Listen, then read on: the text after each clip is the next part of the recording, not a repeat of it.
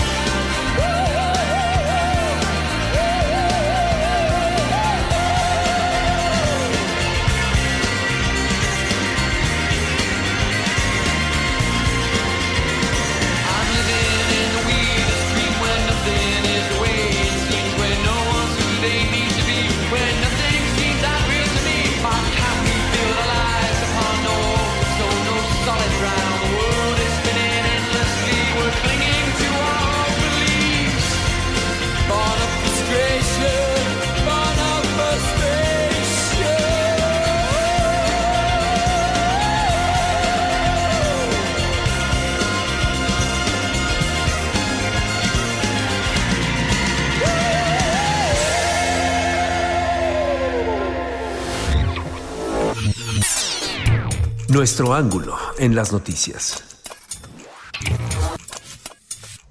Información con otro ángulo.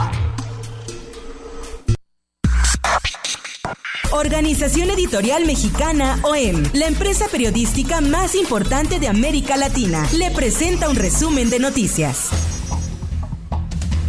El Sol de México. Según el organismo World Justice Project, México está entre los países más corruptos de América Latina. Ocupa el lugar 104 de 120 naciones evaluadas. El Sol del Bajío. Allá también, si alcanzan a apreciar, está, se está quemando otro, otra unidad. Y nos dicen que así está todo Guanajuato ahorita. Estamos entre Celaya, están saliendo de Celaya rumbo a Salamanca. Operativo en Guanajuato provoca bloqueos carreteros. Al menos 12 unidades fueron incendiadas para entorpecer la circulación y causar temor en carreteras que conectan a Celaya. Tensión por la captura del papá de José Antonio Yepes el Marro y de su jefe de sicarios Armando N. el Miclo, quien ocupaba un lugar importante en la estructura del cártel de Santa Rosa de Lima. Finanzas. La economía mexicana está blindada, dice el secretario de Hacienda Arturo Herrera. Precisó que existen mecanismos para enfrentar la desaceleración económica, el brote del coronavirus y la guerra de precios del petróleo entre Arabia Saudita y Rusia. Sin voluntad de gobernadores no bajarán delitos. El C5 no es una varita mágica, reconoce Omar Fayad, gobernador de Hidalgo, en entrevista exclusiva con Organización Editorial Mexicana. La prensa. Habrá padrón público. Exhibirán identidad de agresores sexuales una vez que hayan cumplido su sentencia por feminicidio, violación o trata. Sus nombres aparecerán por 30 años en el registro de agresores sexuales. Aplicará únicamente para la Ciudad de México. El sol de San Luis. La influenza ha cobrado la vida de 11 personas en territorio potosino. Hay 378 casos confirmados, la mayoría en la capital.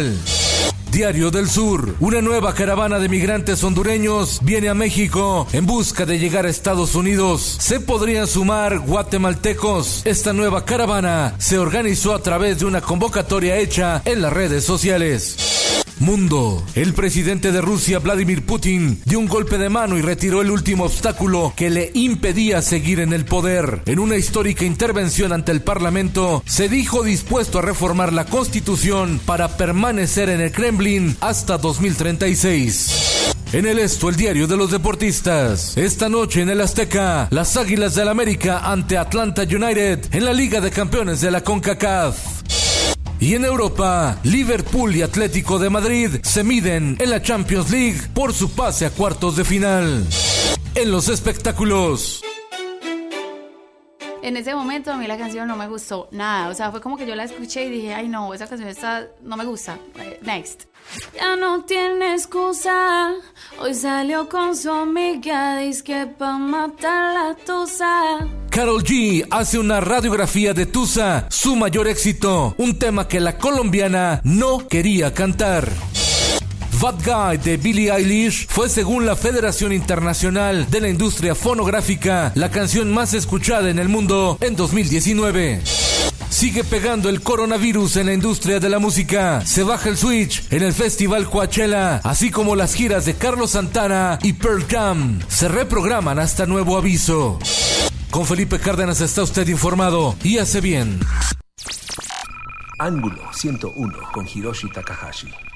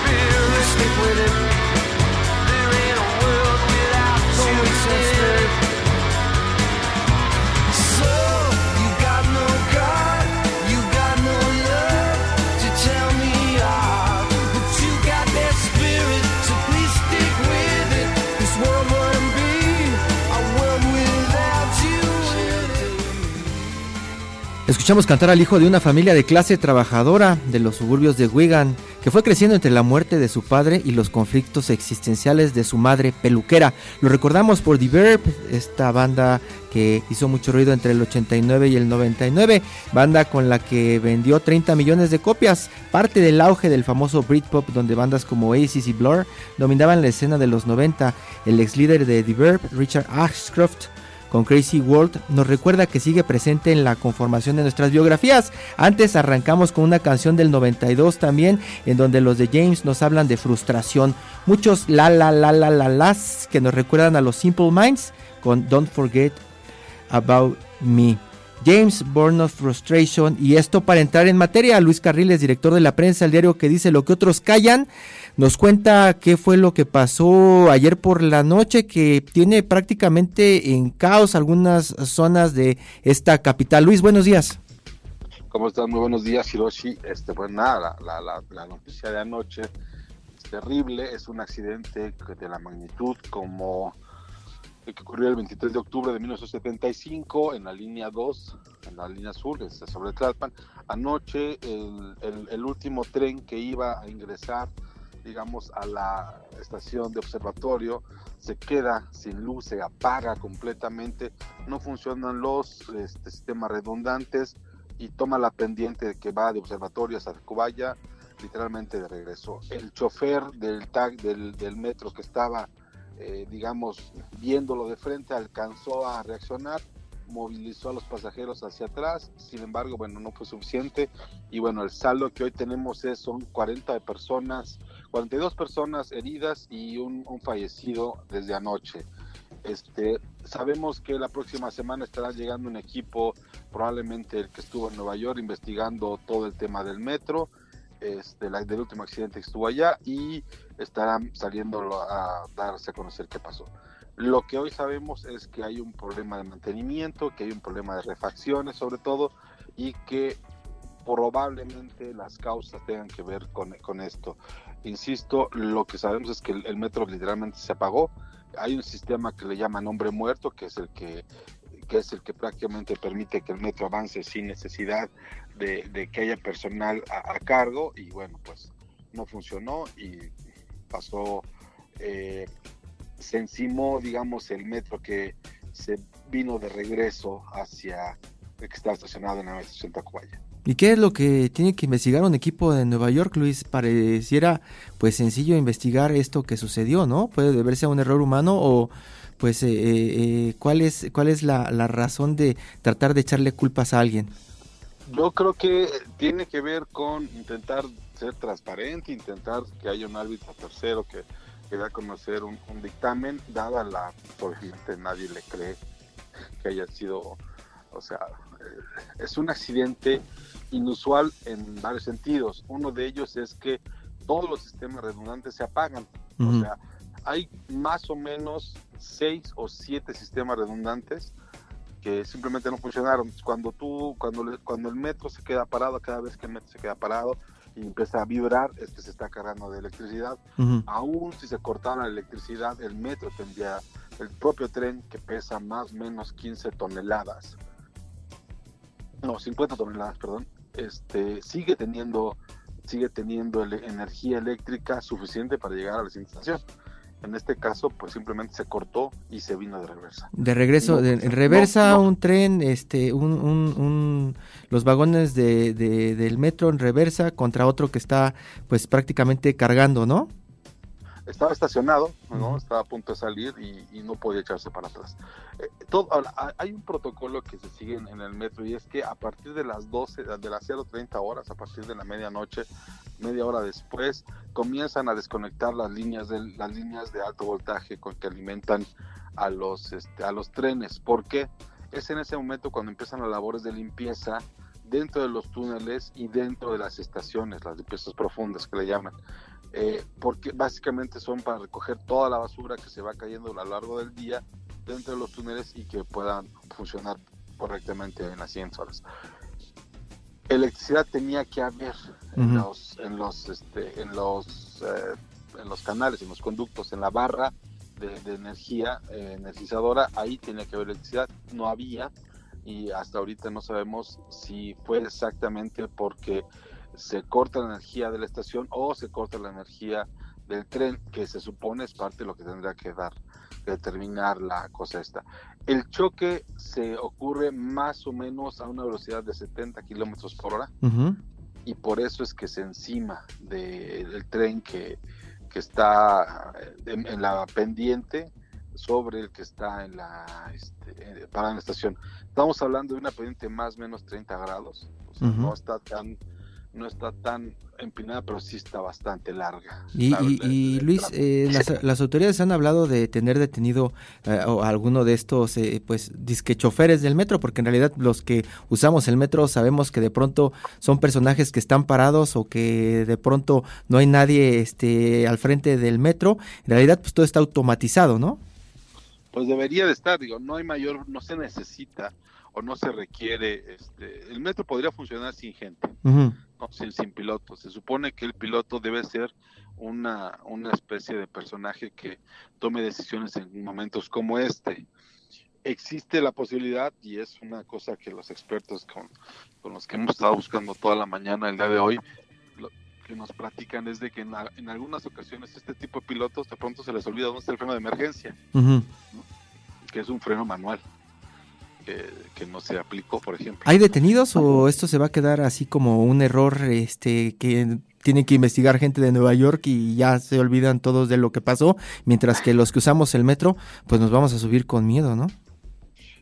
Pues mira, lo- a- ahorita detenidos no hay. Sabemos que tanto lo- que los dos choferes este, alcanzaron a, a salir este, Te echaron a correr a tiempo. pol- policontundidos nada más. Ajá. Este, el, el- el tren no estaba tan lleno, pero pues imagínate que se hubiera ocurrido Sí, por no la sé, hora, dos ¿no, Luis? Dos horas antes, bueno, ni siquiera tan lleno. Con, con- el tren, el, el metro transporta, o llega, en- hay días en que llega a tener hasta 7 millones de personas en un solo día.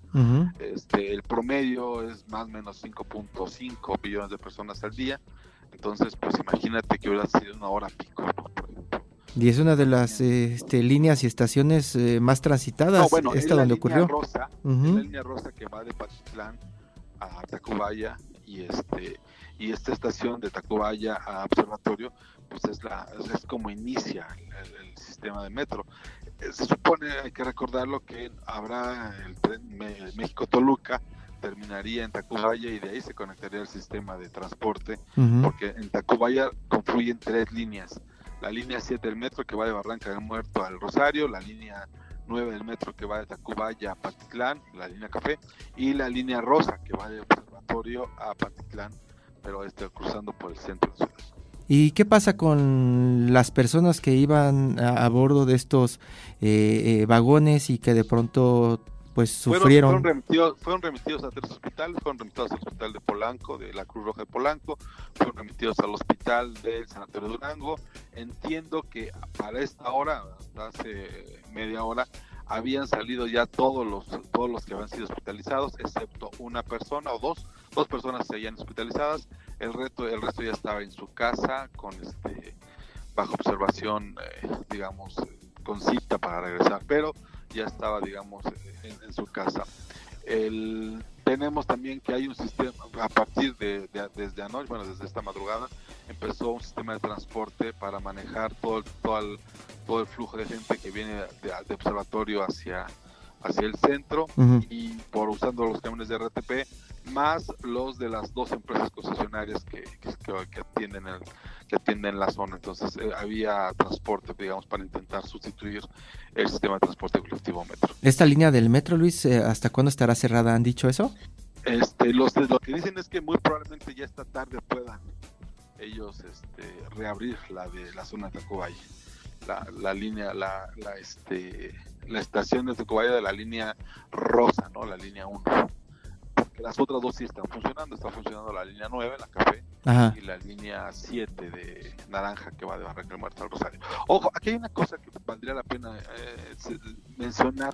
Hace un mes, en la prensa escribimos, eh, hubo una protesta del, de lo- desde los talleres del metro. Los trabajadores de los talleres está- me mencionaron que había un problema de refacciones que estaban trabajando literalmente canibalizando ya este, otros trenes para mantener o intentar mantener o, o intentar darles mantenimiento a esto.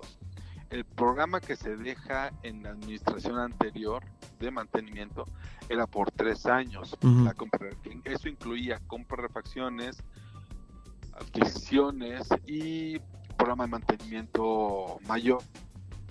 Este, el último año de gobierno de, de- de Mancera no hubo problemas.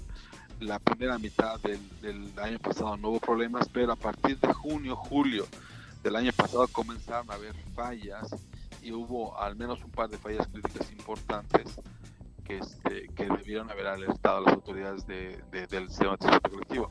Ahora, también es cierto que Florencia Serranía, que es la directora del- metro, pues se ha quedado prácticamente sola con esta bronca porque, bueno, pues hay otras prioridades para, el gobierno, ¿no? Que, que han ido resolviendo Pues Luis, seguiremos platicando de este tema para saber cuándo se convierte el metro en una prioridad. Al parecer llevamos varios sexenios ya que se ha mantenido como uno de los puntos críticos, pero pues al que nadie le pone atención, siempre siempre argumentando la falta de fondos para este servicio que pues millones de mexicanos utilizamos. Muchas gracias Luis, director de la prensa, el diario que dice lo que otros callan. Seguimos pendientes de tu información. Muchas gracias Luis. Gracias, Hiroshi.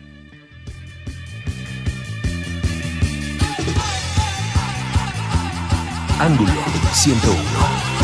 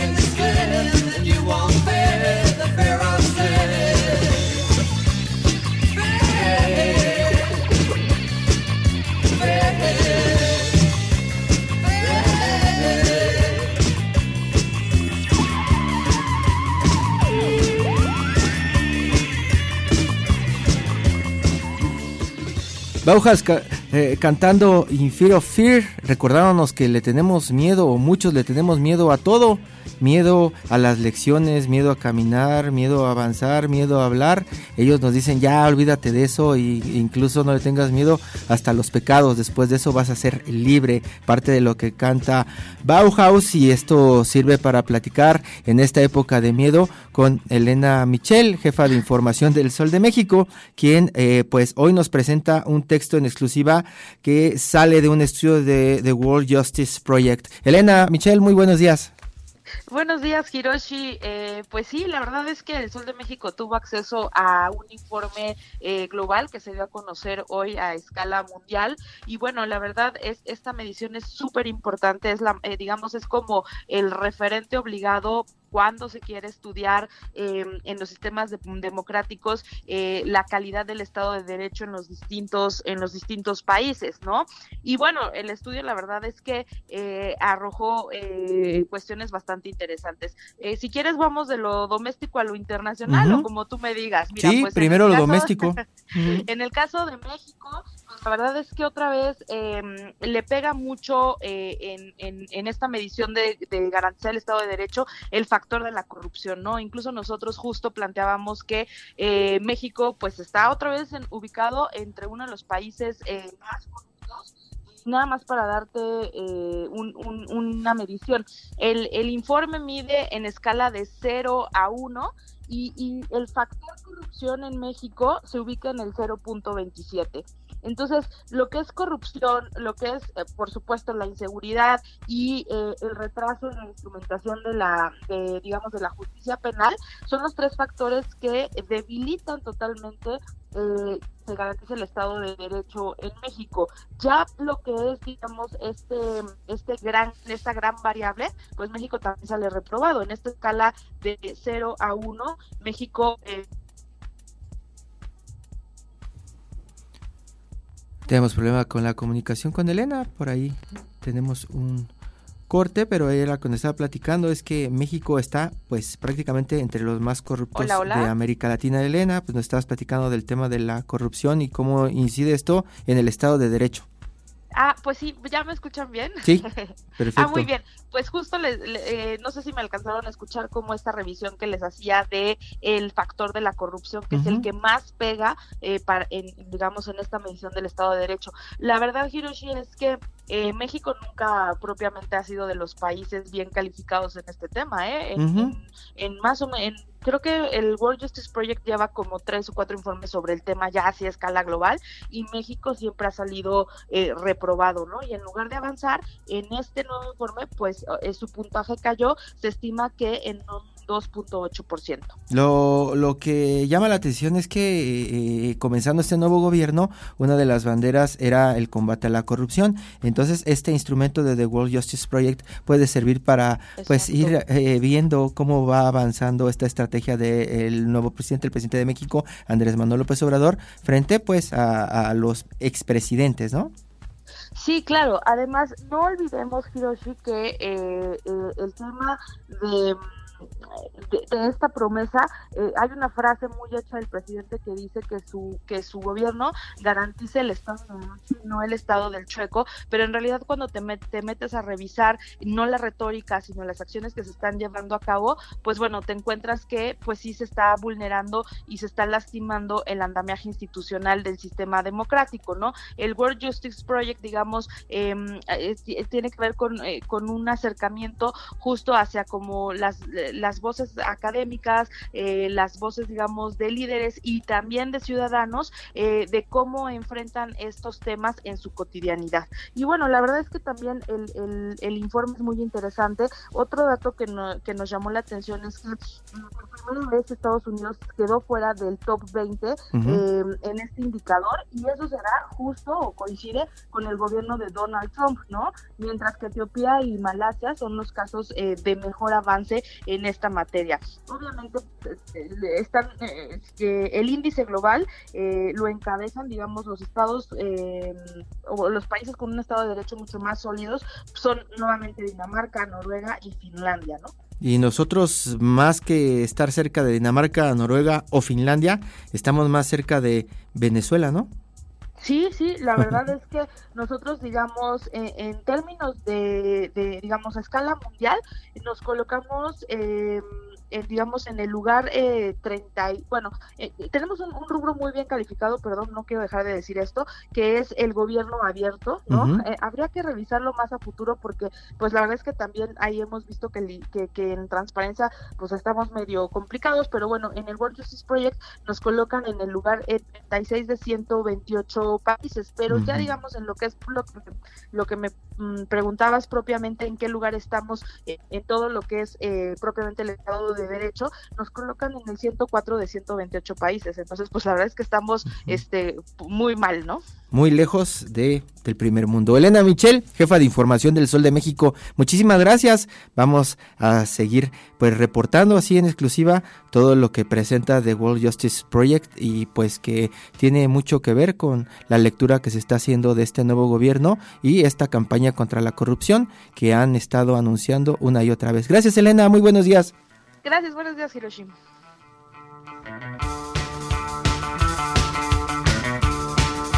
Ángulo 101.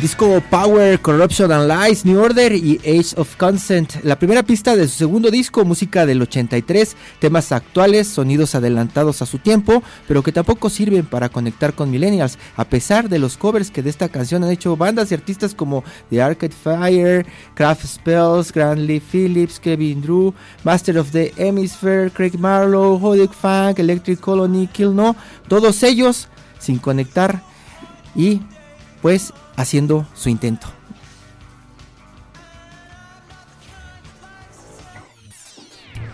La opinión en el ángulo claro.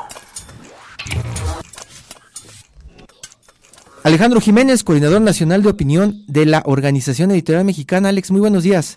¿Qué tal, Hiroshi? ¿Cómo estás? Muy buenos días. Hoy nos presentas eh, un, un adelanto de este reporte de World Justice Project que, que ya está circulando por todas partes y en donde se habla del Estado de Derecho en México. Un tema de pronto que se puede ver complejo porque está compuesto por muchos, muchas, muchas variables, ¿no? Así es, es un índice global que hace año con año el World Justice Project. De hecho, no solo México es el, abordado, sino es todo el mundo. Eh, eh, por supuesto, a nosotros lo que nos interesa es nuestro país y ahí nos fue muy mal, independientemente de que ya estamos en la cuarta transformación y supuestamente ya todos son honestos y somos puros. Este, la verdad es de que la gente sigue teniendo la mala percepción de lo que pasa en el país en materia de corrupción, de justicia penal y de seguridad, que son los tres grandes rubros en los que México sale reprobado, sale incluso hasta abajo de, de los países en América Latina, de 30 países en América Latina, México es el lugar 29, nada más porque está Venezuela, eh, no estamos hasta abajo. Y en el caso mundial, somos el lugar 104 de 129 países, es decir, estamos pues ya más, más cerca de lo de abajo que de lo de arriba. Estas son percepciones, está hecho a partir de encuestas y de entrevistas con expertos que eh, van conformando una metodología muy seria para poder realmente este, saber qué está pasando en cada uno de los países. Es tan rigurosa que, por ejemplo, eh, saca por primera vez del top 20 de los países a Estados Unidos, ¿no? Que perdió mucho en Estado de Derecho desde que llegó Donald Trump, por ejemplo, ¿no? Eh, los países más afectados en América Latina son este, Venezuela, es este, Camboya en, en- en Asia y, y la República Democrática del Congo, lo cual no extraña, y los más este, respetuosos del Estado de Derecho pues son Dinamarca, Finlandia y Noruega, que no se han movido de ahí en décadas. Sin embargo, pues lo que a nosotros respecta, eh, ese trabajo fino de la justicia penal, de lo de la seguridad y de la corrupción. Muchas de las encuestas se hicieron al final del sexenio de Enrique Peña Nieto, digamos que todavía no empezaba la renovación de Andrés Manuel López Obrador. Sin embargo, la segunda mitad de las encuestas, más las opiniones de los expertos, ya fueron durante el segundo semestre de 2019. Ujú. Entonces, no quiere decir que, ah, no, pues es la corrupción de Peña Nieto.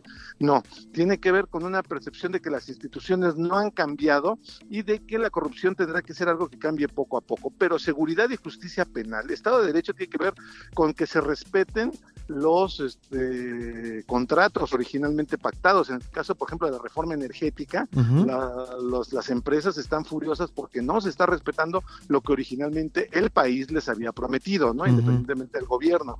Eh, los juicios, un juicio penal puede tardar hasta nueve años para comenzar a revisarse, ¿no? Y mientras tener nueve años a una persona detenida, en fin, todas estas cosas en el MP pueden pasar hasta 48 horas para que te empiecen a tomar la declaración. Es decir, no solo es denuncia de corrupción o de que Andrés Manuel López Obrador se está robando el dinero o su equipo, no, tiene que ver con un panorama general de deterioro de lo que tiene que ser la, la base de convivencia entre todos los mexicanos. Y si algo ha detenido las inversiones ha sido justamente esa falta de derecho, es decir, no solamente es quién se está robando el dinero, sino quién no está respetando los contratos, quién no está respetando pues este lo, lo que ya está di- dicho en la ley porque eh, podemos tomar decisiones de manera unilateral. Una de las cosas donde hay que reconocer que sí subió el gobierno mexicano en este ranking fue en gobierno abierto, que las instituciones y el gobierno federal y los gobiernos estatales son más abiertos y más eh, dispuestos a otorgar información vía transparencia. Esto a veces los periodistas nos topamos con que no mucho, pero en general el país percibe que sí, que sí es. Creo que es un llamado de atención de que no todo está bien, de que no es cierto de que estemos todos felices, felices, felices y de que hay que trabajar mucho en, en Estado de Derecho, en la parte legal, en justicia penal, que es un rezago impresionante y un desdén por la, la- la vida humana y la, la libertad de las personas, más allá de que la corrupción pueda estar bajando y eso se va a empezar a notar en los informes del World Justice Project de 2021 o 2022 si acaso. Pues se lo presentamos hoy en exclusiva en El Sol de México y en varias de las plataformas de la Organización Editorial Mexicana. México continúa entre los más corruptos de América Latina y todos los indicadores que miden el Estado de Derecho cayeron otra vez. Todos cayeron. Alejandro Jiménez, coordinador nacional de opinión de la Organización Editorial Mexicana. Gracias Alex, un abrazote. Un saludo Hiroshi, a ti a tu auditorio.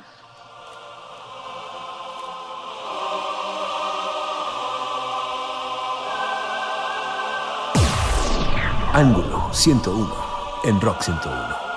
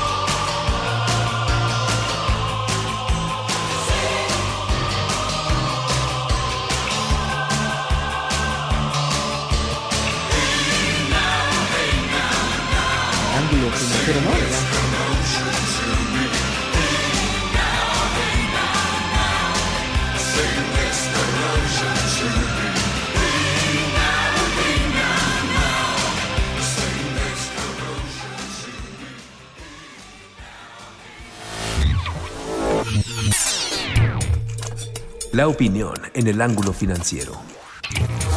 Ángulo financiero. Luego de escuchar Disco Corrosion de los Sisters of Mercy, Roberto Aguilar y su ángulo financiero. Muy buenos días, Roberto.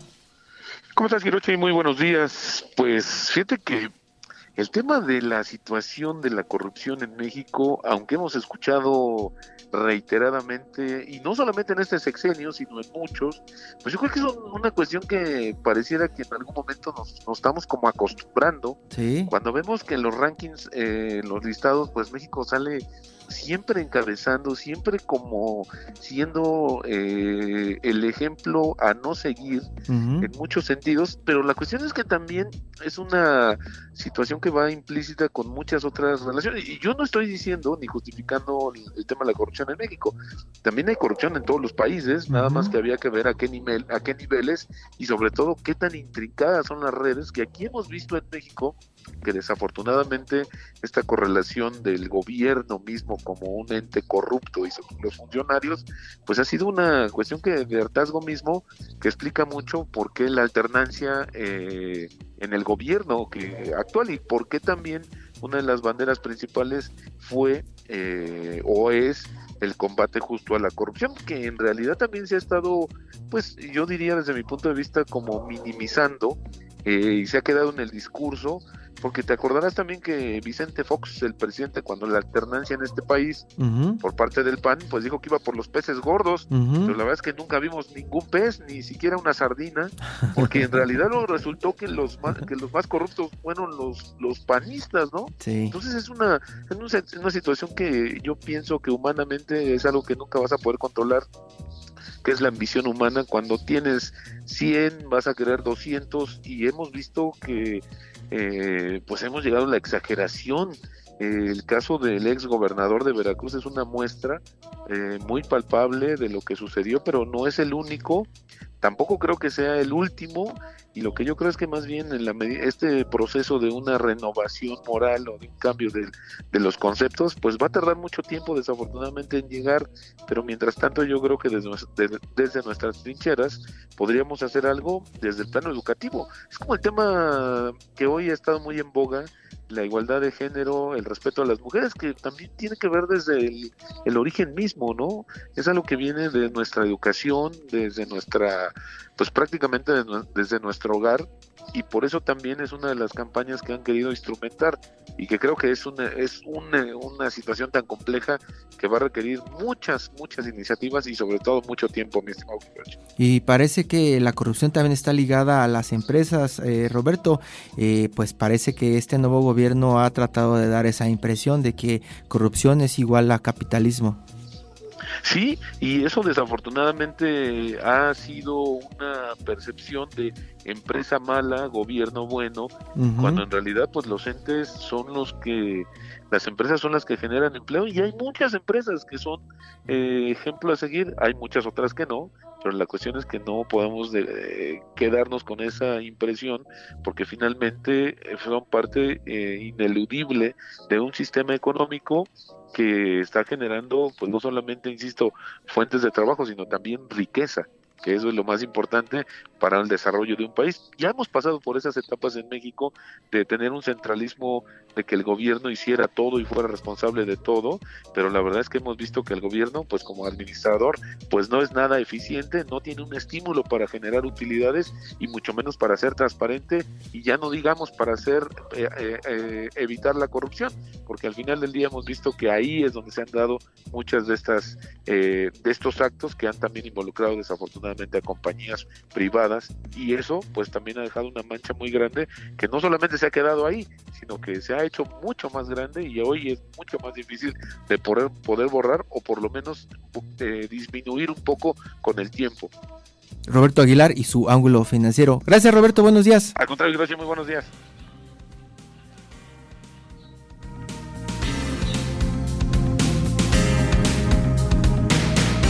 Ángulo 101.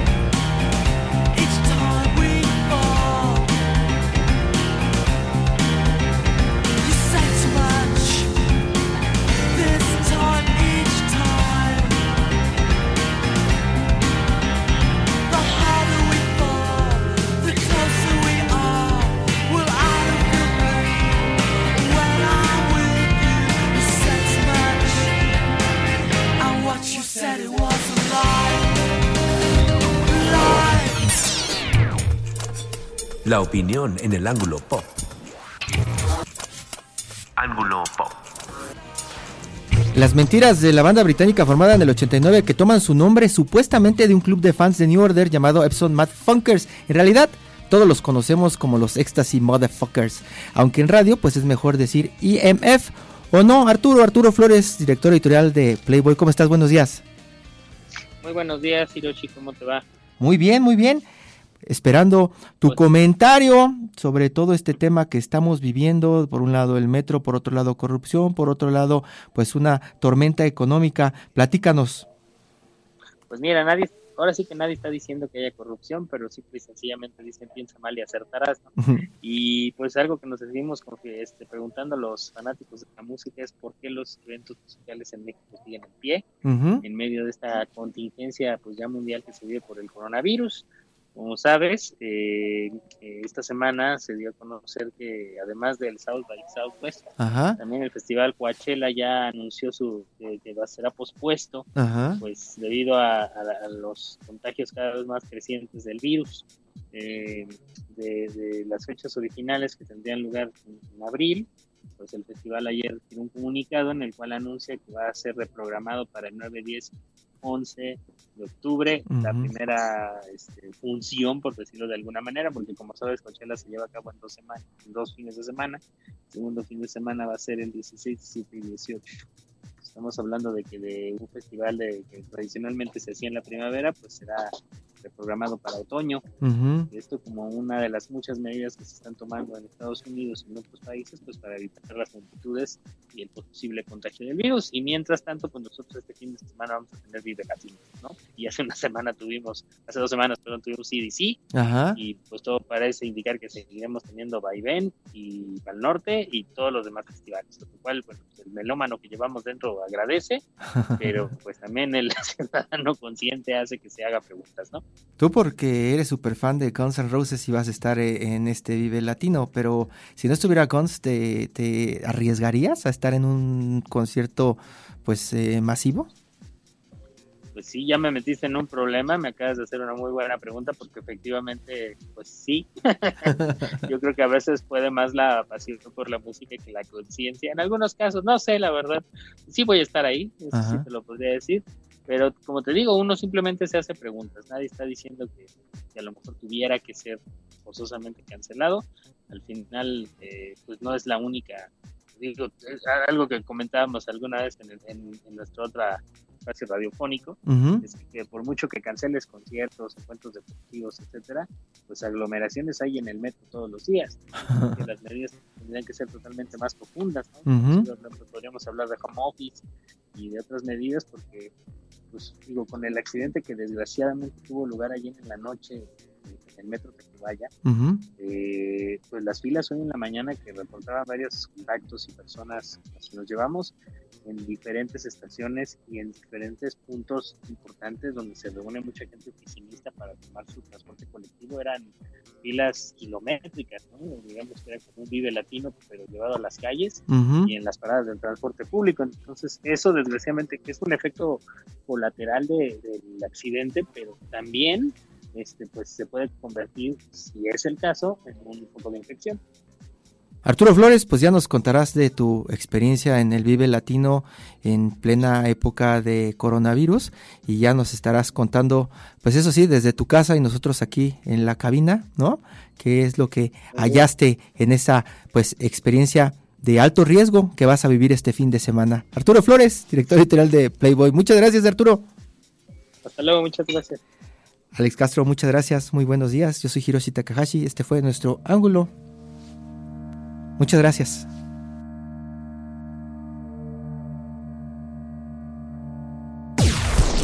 Ángulo 101 en Rock 101.